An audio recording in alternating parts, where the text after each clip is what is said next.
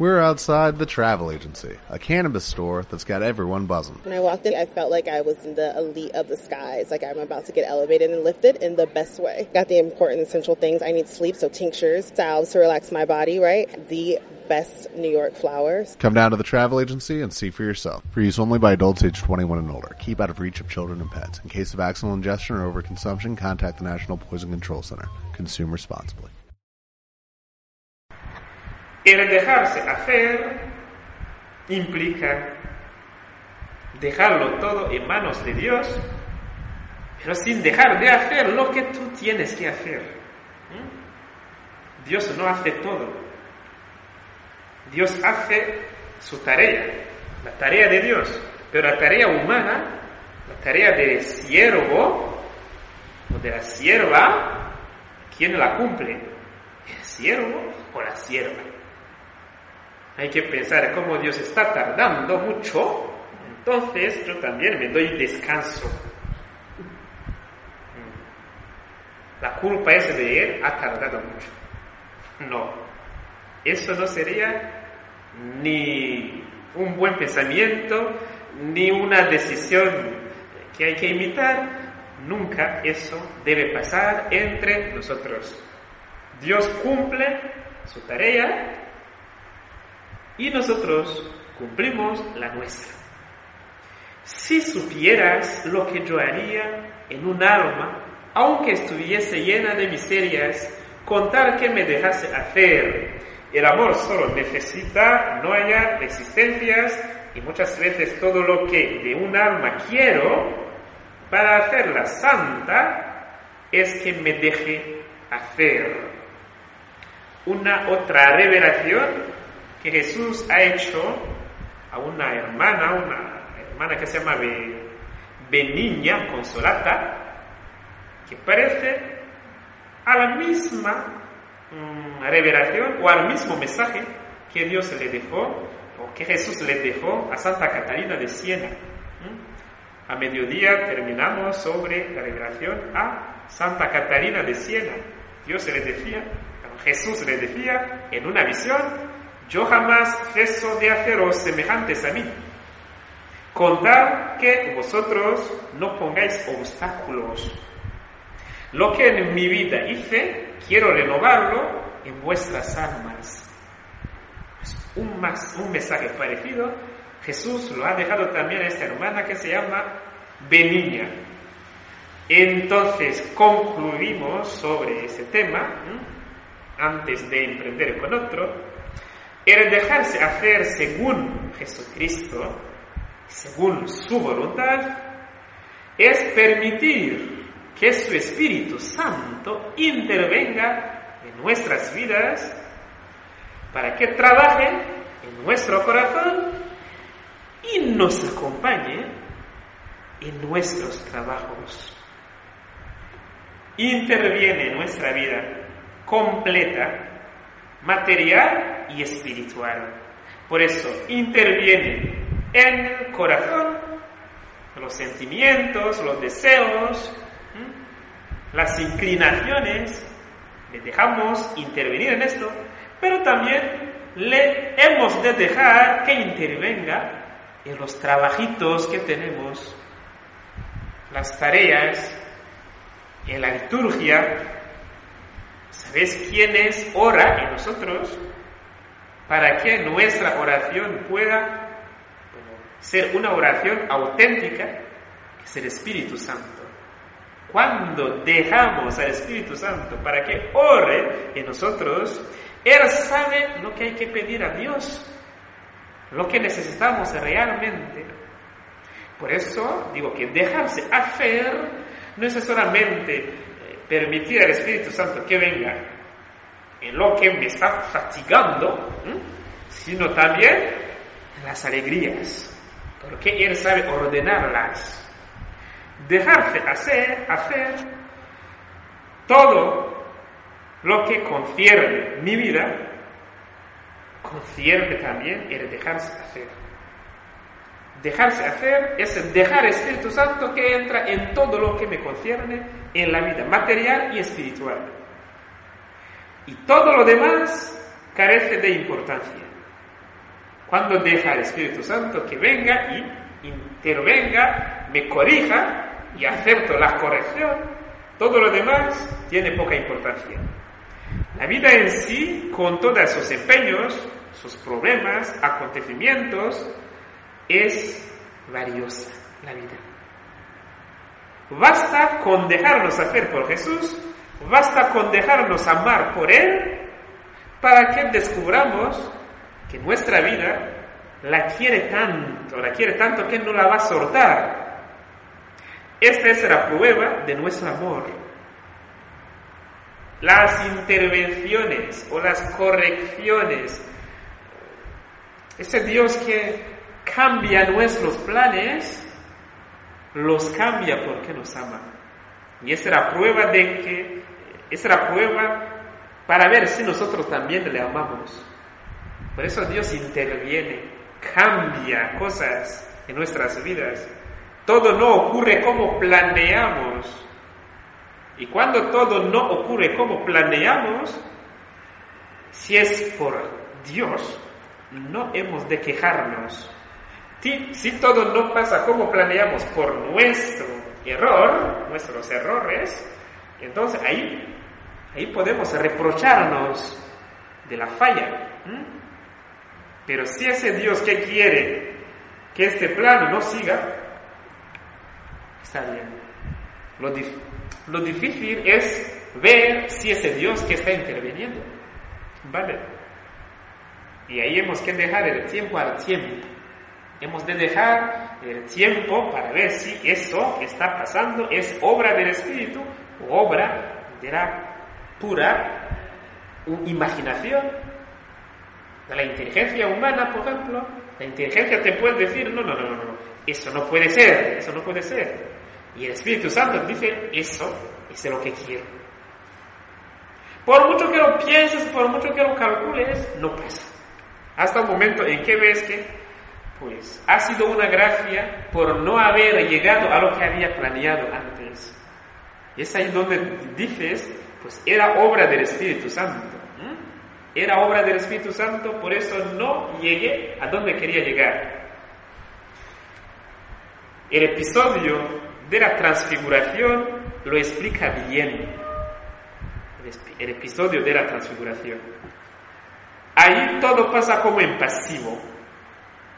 Jesús se lleva a tres de los apóstoles, no les había dicho, mira, ¿queréis venir conmigo? Les dice, vamos a subir. Y se van con él, y luego está ahí, ora, no les dice nada, empieza a orar, y luego viene la nube y la voz del Espíritu Santo y ellos están allí.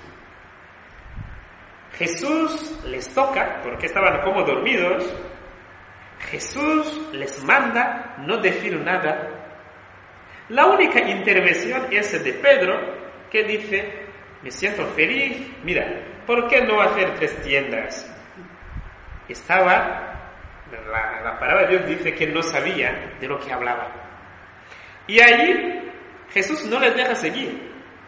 No le ha dicho, está bien, construye las tres.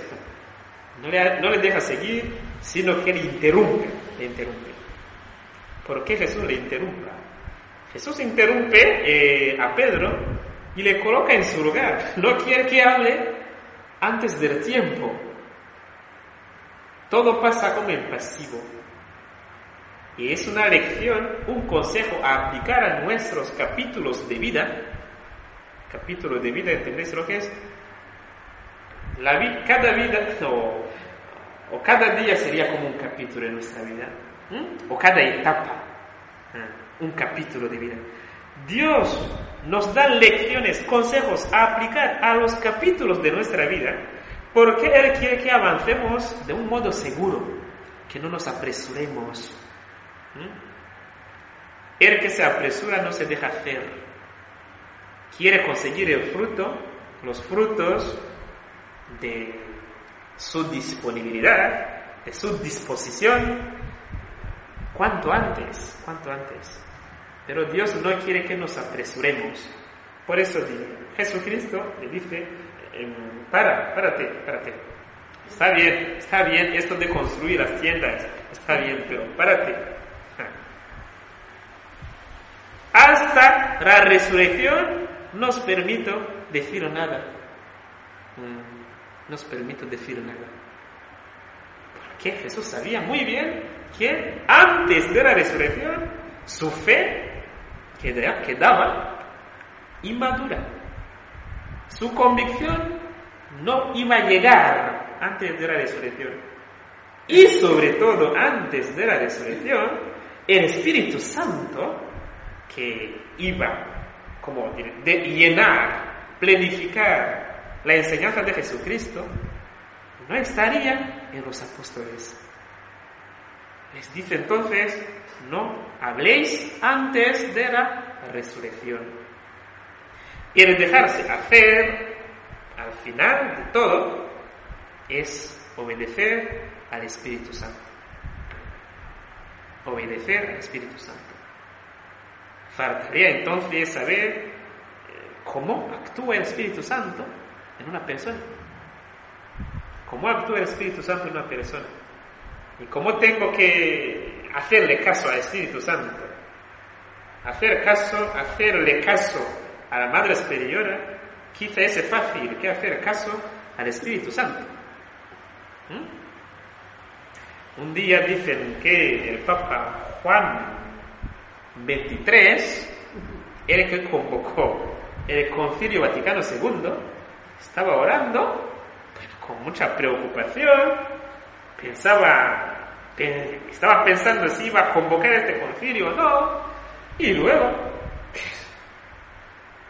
Espíritu Santo le pregunta eso. ¿Tú piensas que tú diriges la iglesia o yo? Y él responde, eres tú quien dirige eh, la iglesia. Y convocó el concilio. Pero nadie en el mundo, aquel entonces, nadie comprendía cómo un papa se atreve a convocar un concilio porque eran unos tiempos muy, muy frágiles eh, para que la iglesia tome esa decisión. Y viendo los resultados del Concilio Vaticano II, todos se dieron cuenta que esto ha sido una obra del Espíritu Santo y no de los hombres. De verdad, de verdad. Algunos de ustedes quizá han vivido este momento siendo jóvenes, eh, pero no eran tiempos fáciles el tiempo del Concilio Vaticano II. Y hasta hoy, hasta hoy, no hemos terminado, 60 años después, casi 70, no hemos terminado de desgranar pues, lo que hemos de aprender de este concilio. No sé si vamos a tener otro antes de terminar de rumiar las enseñanzas del Concilio Vaticano II. Entonces, el Espíritu Santo de verdad es incomprensible es incomprensible. El Espíritu Santo actúa de su manera, de su manera. Una de las cosas que nos pueden ayudar a hacer caso al Espíritu Santo es la renuncia a nuestra propia voluntad. Y ese es el tema que vamos a ver ahora. Renuncia a mi propia voluntad. Eso nos ayuda no solamente a hacer caso al Espíritu Santo, sino también a obedecer. Obedecer en todos los sentidos. Además de la obediencia entendida como hacer caso a los superiores o a la autoridad de los superiores como una gracia que nos viene de la autoridad de Dios, hay un segundo elemento que es dejarse hacer renunciando a nuestra propia voluntad. ¿Qué quieres hacer? ¿Qué quieres ser de mayor? ¿Eh? Se nos preguntan a todos los, ¿eh? los pequeños, les preguntan de esa manera. Creo que a ustedes también les han preguntado eso. ¿Qué quieres ser de mayor?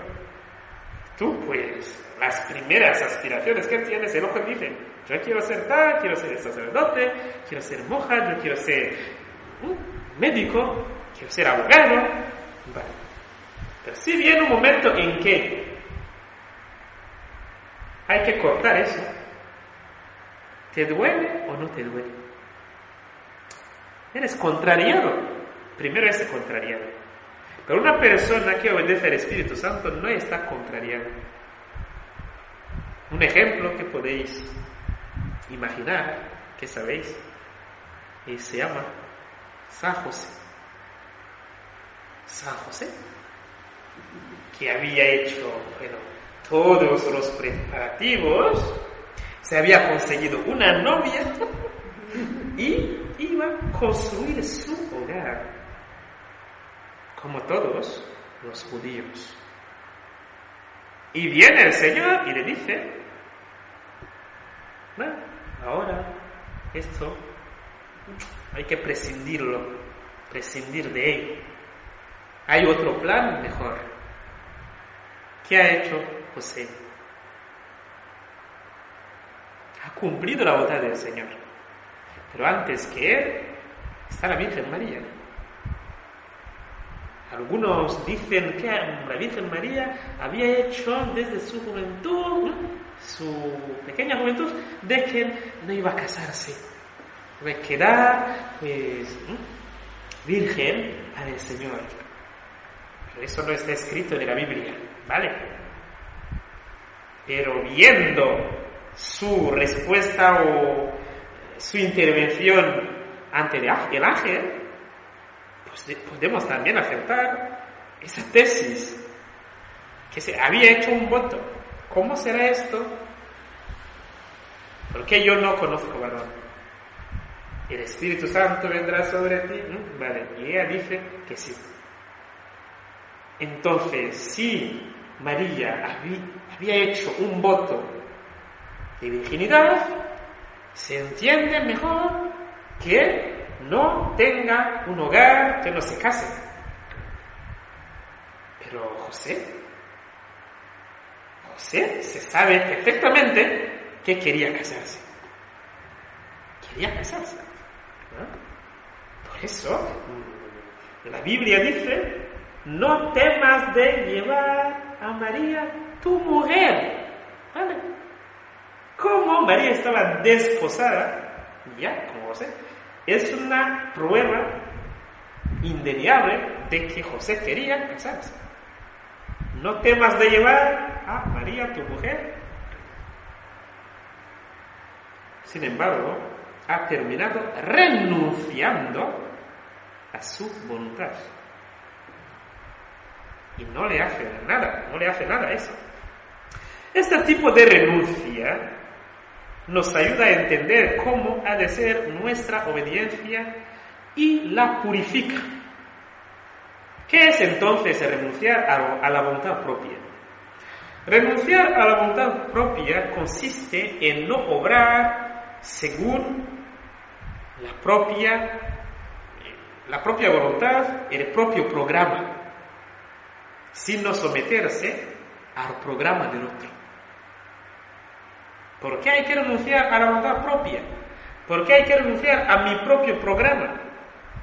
Porque nuestra voluntad está sujeta a todos los defectos de nuestro espíritu.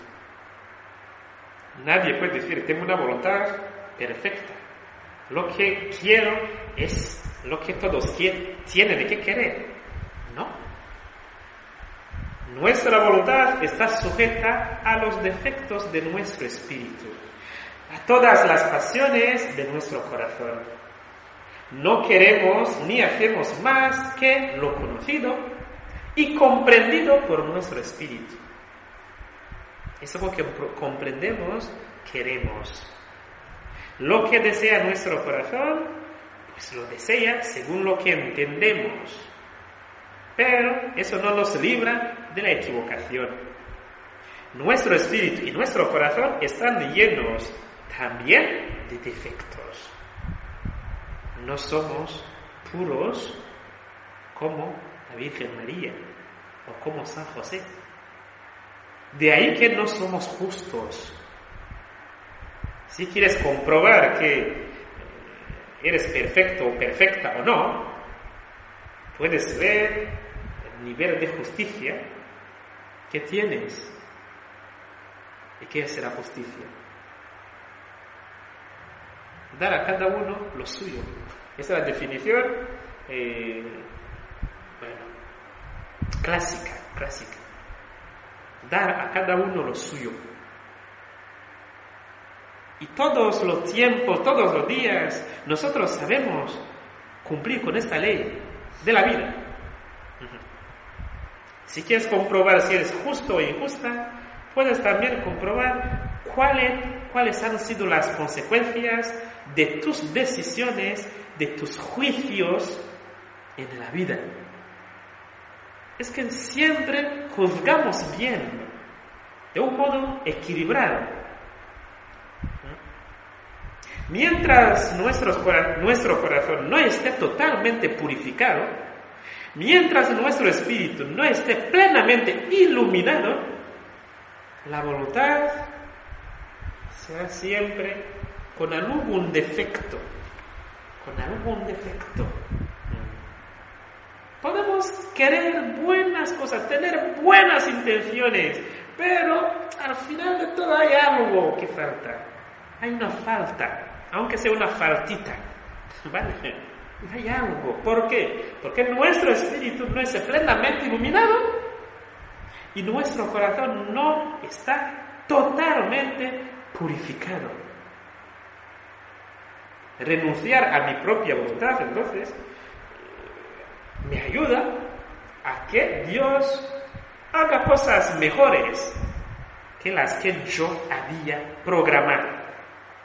¿En qué consiste la renuncia a la propia voluntad? En no hacer ya lo que yo quiero, sino hacer lo que Dios quiere. Y estará sujeta mi voluntad a los errores míos, mientras que no deje que Dios se apodere de ella. Si tengo todavía defectos, si todavía tengo errores, es que Dios no se ha apoderado todavía de mi voluntad en totalidad. Nuestras acciones son a veces el resultado de las diferentes pasiones.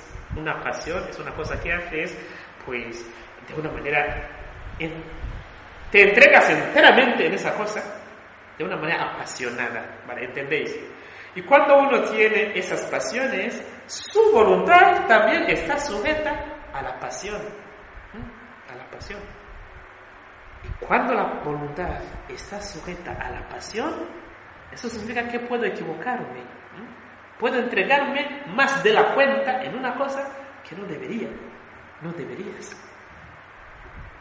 Cuentan de un sacerdote ¿Qué dice, bueno, yo ahora quiero, ¿qué dice? ¿Qué ha dicho? Yo quiero acompañar a la juventud eh, de tal modo que se sientan acogidos, acompañados. ¿Vale? Luego, eso me pide que en algunos momentos tengo que salir con ellos, hablar con ellos, acompañar a esta juventud en todo. Entonces llega un momento de campamento, de peregrinación, todo está bien, y luego unos jóvenes les dicen, mira, nosotros queremos ir a una fiesta. Padre, tú que eres nuestro amigo, tú que nos entiendes, tú que nos comprendes, acompáñanos. ¿Qué hará el sacerdote? Que ha tomado la decisión de acompañar a esta juventud en todo. Irá con ellos a la fiesta.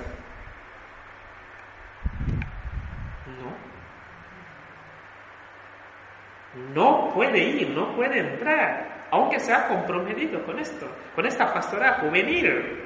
¿Mm? Si entra, a lo mejor son los jóvenes que le están acompañando a él y no él a ellos. Por eso hay que limitar también la pasión, la pasión. Tengo mucha pasión para acompañar a la juventud, pero hasta, hasta un momento, hasta un momento. Es pues necesario someter nuestra voluntad a una voluntad superior para no exponerse a muchas faltas y miserias. Si el sacerdote los acompaña, hasta ahí se expone. Porque Él tampoco es de madera, dice. ¿vale? ¿Eh? Entonces hay que limitar nuestra voluntad a una voluntad superior, superior. ¿Cuáles son los defectos de nuestra voluntad? Como la voluntad depende de nuestro espíritu y de nuestro corazón, podemos decir que tiene todos los defectos del corazón y del espíritu. Lo acabas de decir. Puesto que la voluntad es el espíritu en acción y el corazón en acción. La voluntad, esto que queremos hacer, es el corazón y el espíritu actuando. Entonces los defectos del espíritu y los defectos del corazón son también o se reflejan en los defectos de la voluntad. Si el espíritu es malo, la voluntad será mala. Si el corazón es malo, también la voluntad será mala. Si nuestro espíritu es orgulloso, soberbio, superficial, inconstante, malvado, estrecho, exagerado, falso, caprichoso, interesado, nuestra voluntad será también envidiosa, interesada, y su actuación será conforme a las pasiones del corazón. Sin embargo, entre los defectos particulares de la voluntad pueden destacarse la debilidad de rigor, la inconstancia, la falta de decisión, la inmadurez. Y esto es otro asunto. Una persona dice, es que yo he entregado mi voluntad a la voluntad superior, la voluntad de Dios. Pero lo que le está pasando en realidad es una persona indecisa. A lo mejor tiene, no tiene voluntad.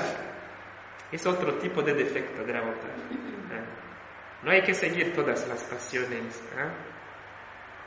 Las pasiones del corazón, del espíritu.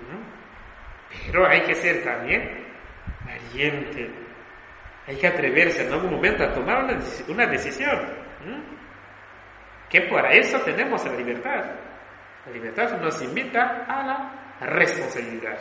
No podemos huir la responsabilidad. La importancia de la renuncia.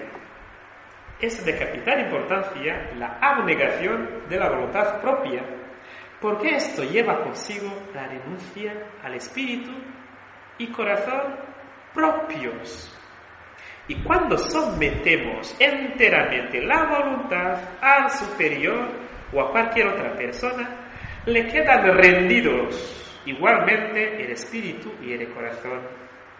La renuncia es entonces completa, perfecta, por el mero hecho de renunciar a la propia voluntad. Es el camino más corto para llegar a la perfección el camino más perfecto para llegar a la perfección es renunciar a mis propios eh, caprichos, mis programas. Ahí está la importancia. Pero también es el más dificultoso para ser lo más difícil renunciar a la propia voluntad. Sin embargo, es el que se debe hacer para llegar con mayor seguridad y rapidez a la perfección. De aquí se da tanta importancia a la obediencia en las comunidades, porque esta es el camino más corto para llegar a la perfección. Había hablado de esto antes, que en algunas comunidades llegaron a suplantar la caridad o la obediencia. Claramente, claramente digo, es mejor obedecer que las cosas que hacemos, ¿vale? Es mejor obedecer que la caridad que manifestamos. Hay que ir matizando esas cosas. No siempre eh, obedecer o renunciar nos trae un fruto. Nos trae un fruto cuando lo hacemos porque tenemos que hacerlo, porque es real, porque es verdad. Cuando no somos cobardes, cobardes, como, la palabra no me sale. Cuando nosotros queremos algo y es real y es verdadero, hay que cumplirlo. Pero cuando no se cumplen, no hemos de matarnos, de destruirnos. ¿Mm? ¿Ok? ¿Por qué? Puede ser que no cumpliendo esto que estaba deseando, hay mejor resultado. No, entonces llorar, no, no desampararse por el, simple hecho de que mi voluntad no se ha cumplido. Ah, ahí está la renuncia a la propia voluntad. Hay que decir, sin embargo, que no sirve más que para hacer esclavos. Eso no sirve más para hacer esclavos. Eso no sirve para esclavizar. La renuncia a la propia voluntad no sirve para esclavizar a nadie. Pero cuando hay fe, amor de Dios y sumisión verdaderamente cristiana, entonces se da una obediencia auténtica, auténtica. Es por la fe, es por el amor que me privo de cumplir mis propios programas. Es por voluntad de Dios que San José acepta un plan que no había pensado nunca y deja lo suyo caer. Ese por amor, por fe. ¿Mm? San José habla poco en el Evangelio, pero para nosotros nos ha dejado un mensaje para toda la vida, toda la vida, sobre todo los consagrados. En su silencio lo deja todo en manos de Dios. Levántate, ahora tienes que huir. Se levanta y huye, como un tonto. ¿Eh? ¿Será muy, muy tonto? ¿Por qué ha hecho esto? No, no, no, no. Es una persona que todo lo deja en manos de Dios. Una renuncia a la propia voluntad. Yo, en mi pensamiento, eso es mío. No es cosa que haya oído, ni escuchado, ni leído Pero pensando bien quién es José, yo creo que era una persona que eh, tenía mucha devoción al Mesías. Había escuchado que el Mesías iba a salir de la casa de David, del, linaje de David, y él siendo del linaje de David, ha dicho, ahora que el ángel me lo dice, me ha tocado la lotería. Eso que había anunciado el Señor en el Antiguo Testamento, eso que leemos los sábados en la sinagoga, mira, es por mí que se va a cumplir. Y si se dice esto, está convencido de ello, lo siguiente lo hace, normal. Es que es una sorpresa. Los hombres a veces quieren tomar eh, el primer puesto tomar los primeros en la palabra, pero a José se le avisa en segundo lugar. La liberación sobre el nacimiento de Jesucristo, primero es a María, la anunciación, y luego a José. La pregunta es la siguiente. María había dicho que sí. ¿Qué hubiera pasado si José dijera que no?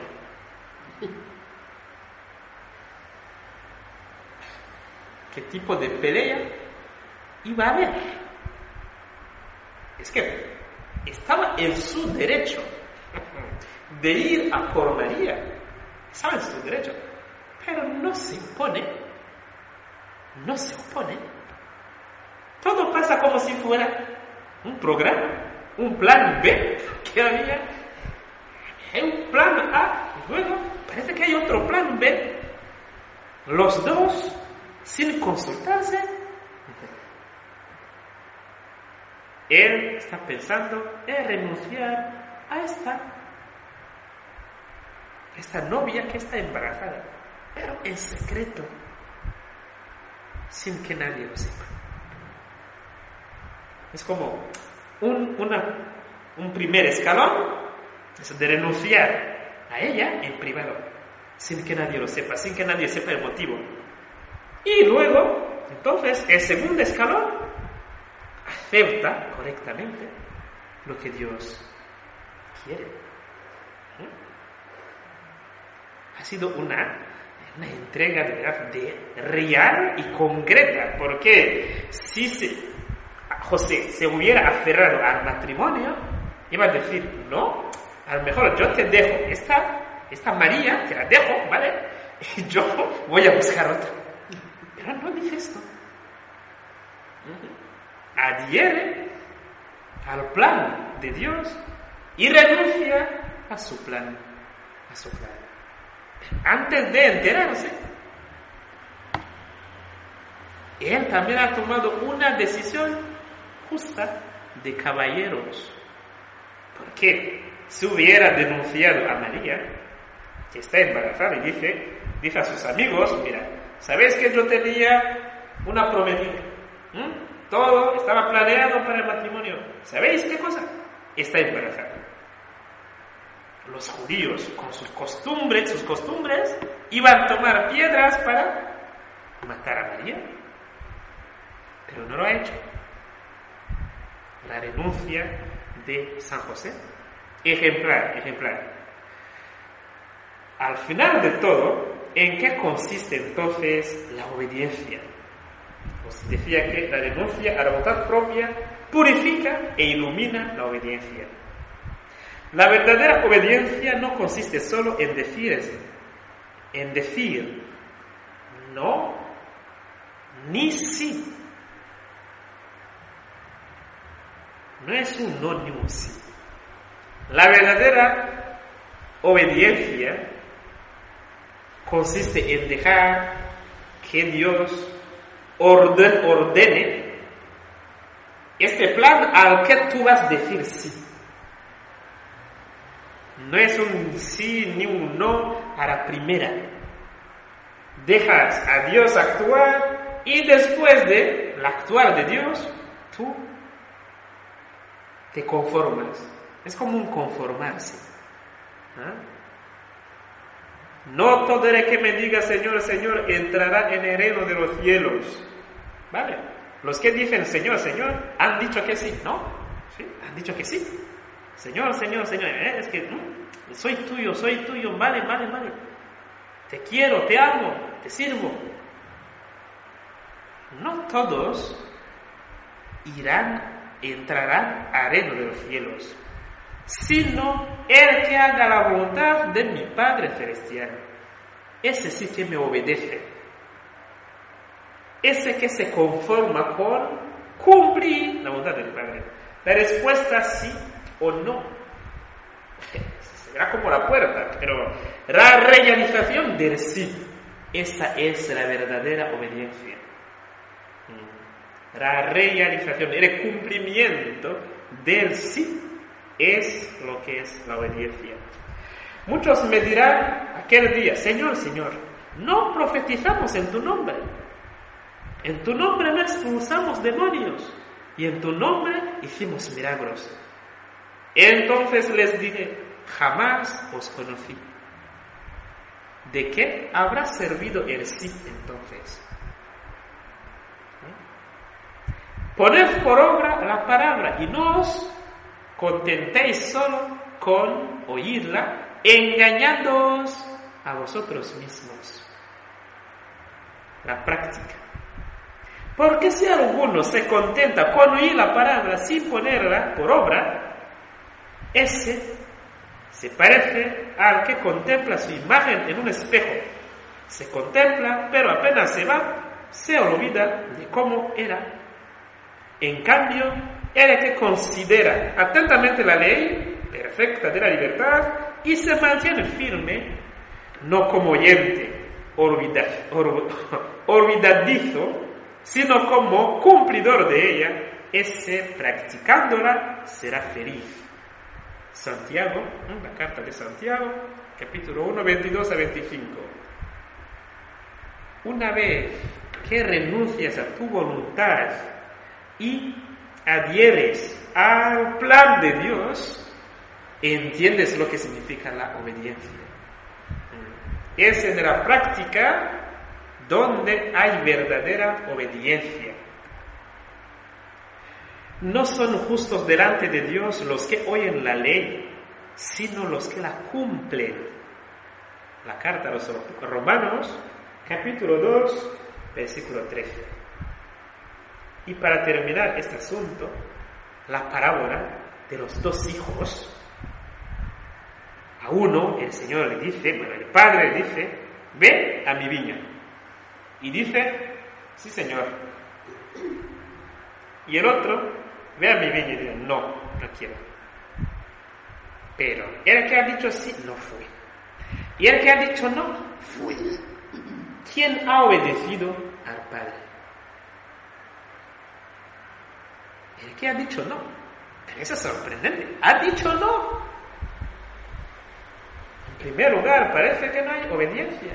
Porque ha dicho que no. Pero se convirtió y luego fue Y el que ha dicho sí y que no fue, la lió para cuando no fue. Es un, es un tramposo, un tramposo. Con lo cual, a veces, en el tema de la obediencia, podemos pensar que somos obedientes, pero solamente tramposos. Porque le decimos sí al Señor y no cumplimos. Y otro dice no, no quiero. Se convierte y hace y cumple. Es, este es mejor que nosotros.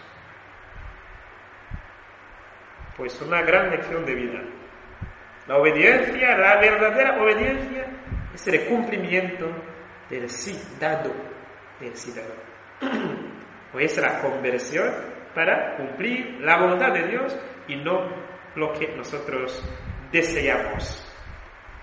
Obedecer al estar de Jesucristo. Otro tema.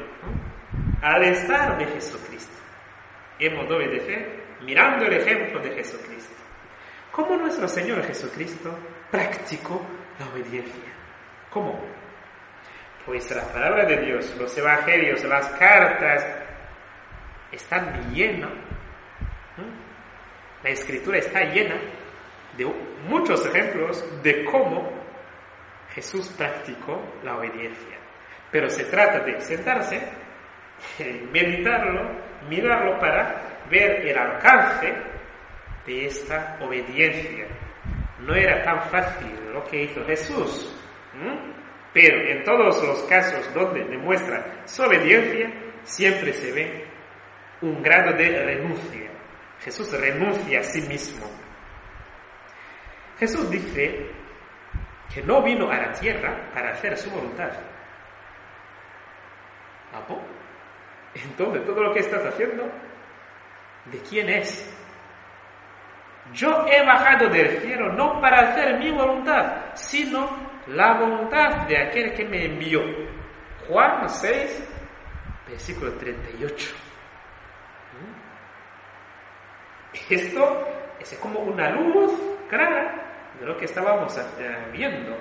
La obediencia es purificada por la renuncia a la propia voluntad. Se ofreció Jesús a su Padre para hacer su voluntad y no la propia. Aquí estoy, Señor, Padre mío, para hacer tu voluntad.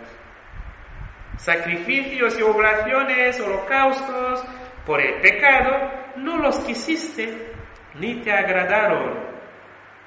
Cosas todas ofrecidas conforme a la ley. ¿Mm? Entonces dije, aquí estoy. Aquí estoy, Señor, para hacer tu voluntad. Esa profecía que se cumple en Jesucristo eh, es un ejemplo claro de que Jesús es obediente en todo. Y la carta a los hebreos que tiene esto va hasta más cosas. Y dice, Jesús aprendió la obediencia sufriendo. Uno se pregunta, es que entonces no quería, no quería. Eso es simplemente para decir, la voluntad que está cumpliendo es la voluntad del Padre. No es que a Jesús le guste sufrir, a nadie le gusta sufrir, ¿vale? Pero como es un plan de salvación. Ese plan lo cumple alegremente, alegremente. El Hijo del Hombre aprendió sufriendo a obedecer. Esa palabra está en la carta de los hebreos, la carta a los hebreos. No se sabe quién la escribió, eso lo sabéis. Ahí en los leccionarios no pone la carta de a los hebreos, pone solamente la carta a los hebreos. Todo apunta en que es Pablo o un discípulo de Pablo que la haya escrito, pero no se sabe, no se sabe exactamente. Por eso dice la carta a los hebreos. Y es ahí donde encontramos esta palabra. El Hijo del Hombre, Jesucristo, aprendió sufriendo a obedecer. ¿Nosotros qué? También puede ser que podemos aprender sufriendo a obedecer. Eh, eso significa, podemos aprender lo que significa la renuncia con una prueba, con una prueba de la vida. Eh, Jesús no busca lo que le plazca, lo que le complazca. Jesús no busca su placer, no busca su voluntad, no busca hacer lo que le da la gana. Siempre hace lo que está conforme a la voluntad del que lo envió, el Padre. Es difícil no tratar de hacer un poco su voluntad, siquiera sea pidiendo permisos. Se busca, se busca, se procura obtener de forma que te dejen hacer. Cuando tú quieres hacer algo, cuando estás pidiendo un permiso, por ejemplo, de hacer una cosa, permiso de para algo, lo que quieres es que te den este permiso. Pero para Jesucristo es todo en manos de Dios. Todo en manos de Dios. Y eso lo muestra en el momento de la cruz. Aléjame de este cáliz, pero que no sea mi voluntad, sino la tuya que se cumpla. Nosotros cuando pedimos algo, le decimos a Dios, dámelo por favor. No esperamos la negativa. Nadie pide al Señor algo y luego dice, si me lo das, porque si no me lo das también, ok. Mm, yo te lo pido, lo estoy esperando. Lo espero hoy, mañana o pasado mañana, pero lo estoy esperando. Esa es la primera sensación de todos los hombres. Pero Jesucristo, orando en un momento crucial, un momento difícil de la cruz, dice que no sea mi voluntad, sino la tuya. Hemos hablado de la renuncia a la propia voluntad y ahora hay que ver dónde sale esto. Porque os decía que renunciar a mi propia voluntad no es hacerme esclavo de alguien, no, sino imitar a Jesucristo. Y la vida consagrada es eso, la imitación, la secuela Christi, como dicen los italianos. En latín es eso, la secuela Christi, el seguimiento de Jesucristo. La vida consagrada en realidad es eso, seguir a Jesucristo, imitarle en todo. Eso significa imitarlo también en la renuncia propia voluntad, que no sea mi voluntad, sino la tuya. No hace nada por su cuenta, Jesucristo. El Hijo no hace nada por su cuenta, sino que lo que ve hacer el Padre, eso también hace. Juan 5, 19. Yo no puedo hacer nada por mi cuenta. Nada. Juan 5, 30. Jesús se somete enteramente a la voluntad de Dios cuando dice, hágase tu voluntad y no la mía, no lo que yo quiero, sino lo que tú quieras. Obedece sin razonamientos. Él es la razón, Jesús, pero no manifiesta razonamientos. Obró según el Padre, no, eh, me equivoco. Obró Jesucristo según el Padre. según lo que había ordenado. No busca lo que le agrada, sino lo que agrada al Padre. Yo hago siempre lo que le agrada a Él. Está escrito en Juan, Evangelio según San Juan, capítulo 8, 29. No hago lo que me agrada, hago lo que le agrada a Él. Actúa siempre en unión con Él.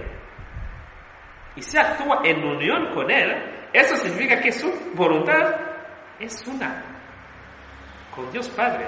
Aquí ha habido en la espiritualidad una pregunta muy seria. Si hay dos voluntades, la voluntad del Padre y la voluntad del Hijo. La respuesta cuál es? Es un sí o un no. Hay dos voluntades.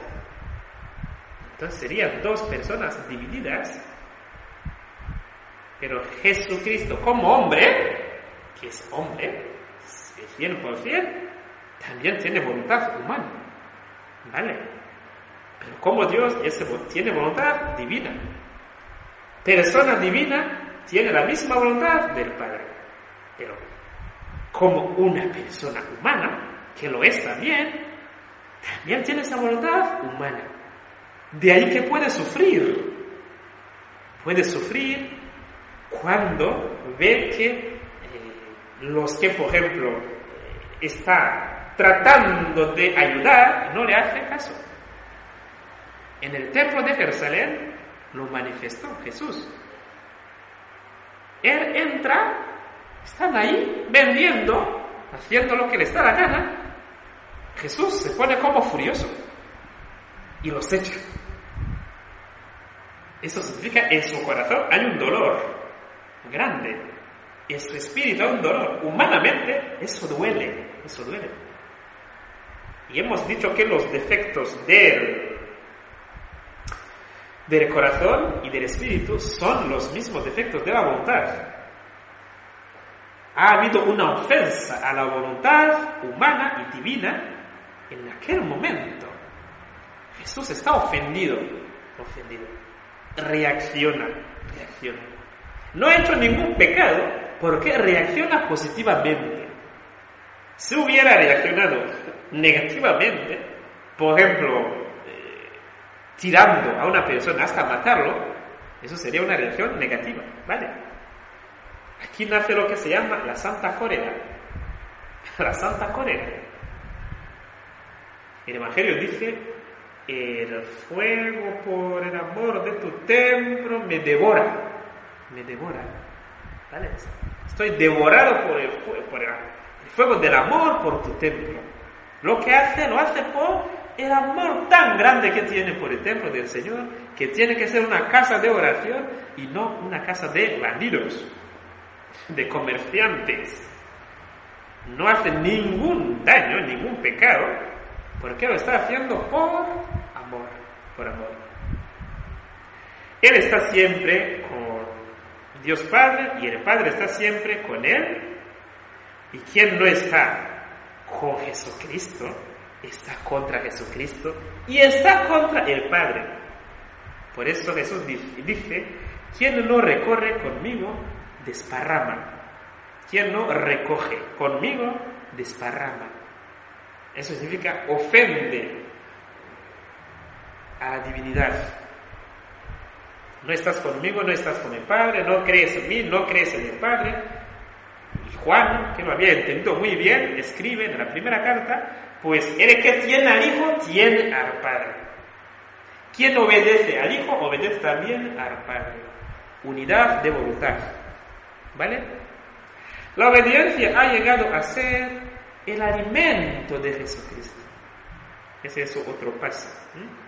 Jesús que dice, mi alimento es hacer lo que el Padre quiere, lo que el que me ha enviado quiere.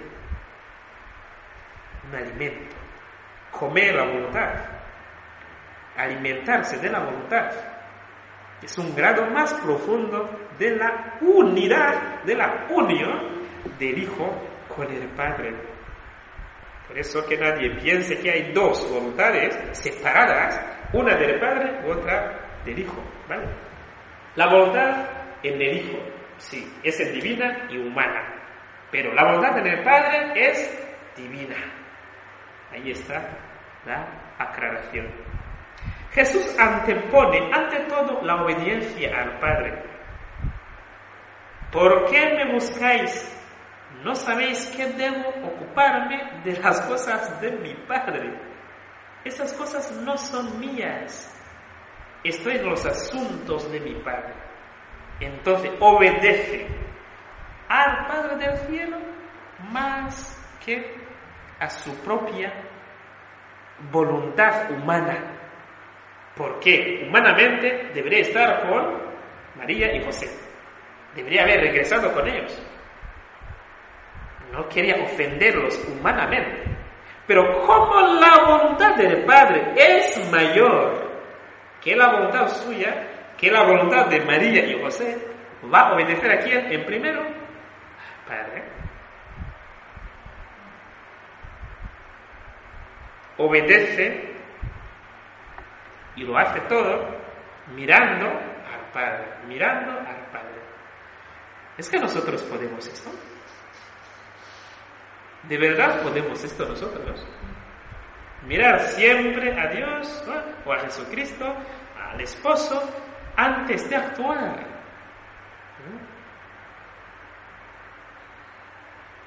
Lo podemos intentar. Porque concretizarlo no es algo fácil. ¿Por qué no hablamos, no comunicamos directamente como Jesucristo comunicaba directamente con el Padre? ¿Vale?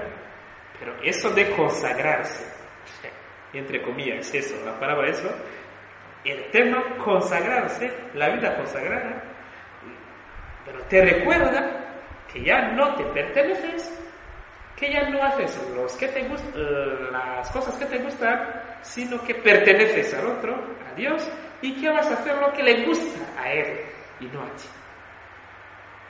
En eso el Señor nos ayuda para ir siendo un siervo cumplidor, pero ante todo amado, amado. Y cuando uno está en el corazón de Dios, no va a equivocarse obedeciendo. La obediencia va a salvar que nos equivoquemos haciendo las cosas que mejor nos gustan. La obediencia nos ayuda a que conectemos con la bondad de Dios y lleguemos también a renunciar a lo nuestro para involucrarme en un plan nuevo, siempre nuevo, siempre nuevo. Cada día Dios tiene un plan nuevo para nosotros. Cada día. ¿Por qué digo cada día? No es que mañana vamos a ser otras personas que monjas o sacerdotes, pero cada día Dios renueva la alianza con nosotros. Por eso te hace pasar por cosas que no habías pensado. Y eso pasa cada día. Cada día. Lo que yo puedo hacer es hacerme disponible y hacerme, eh, bueno, dejarme hacer. Porque cada día el Señor renueva la alianza con nosotros. Y si queremos ser fieles a Él, nosotros también nos toca renovar la alianza con Él. En el día de la renovación de los votos,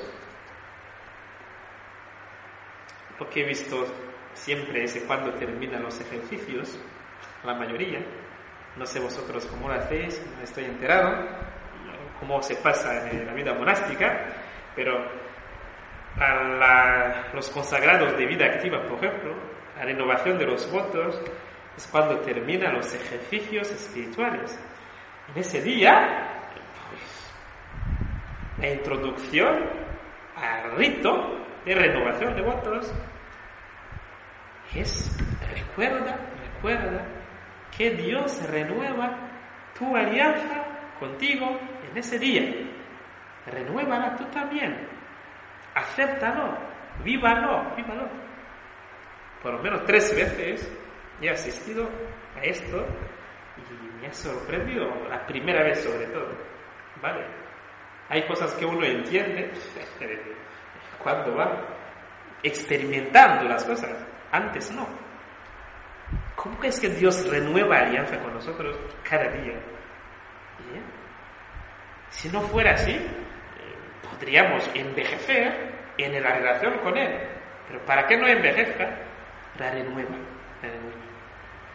Muy bien.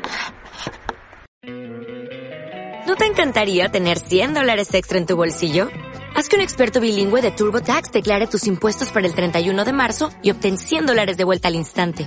Porque no importa cuáles hayan sido tus logros del año pasado, TurboTax hace que cuenten. Obtén 100 dólares de vuelta y tus impuestos con 100% de precisión. Solo con Intuit TurboTax. Debes declarar para el 31 de marzo. Crédito solo aplicable al costo de la presentación federal con TurboTax Full Service. Oferta sujeta a cambios o cancelación en cualquier momento.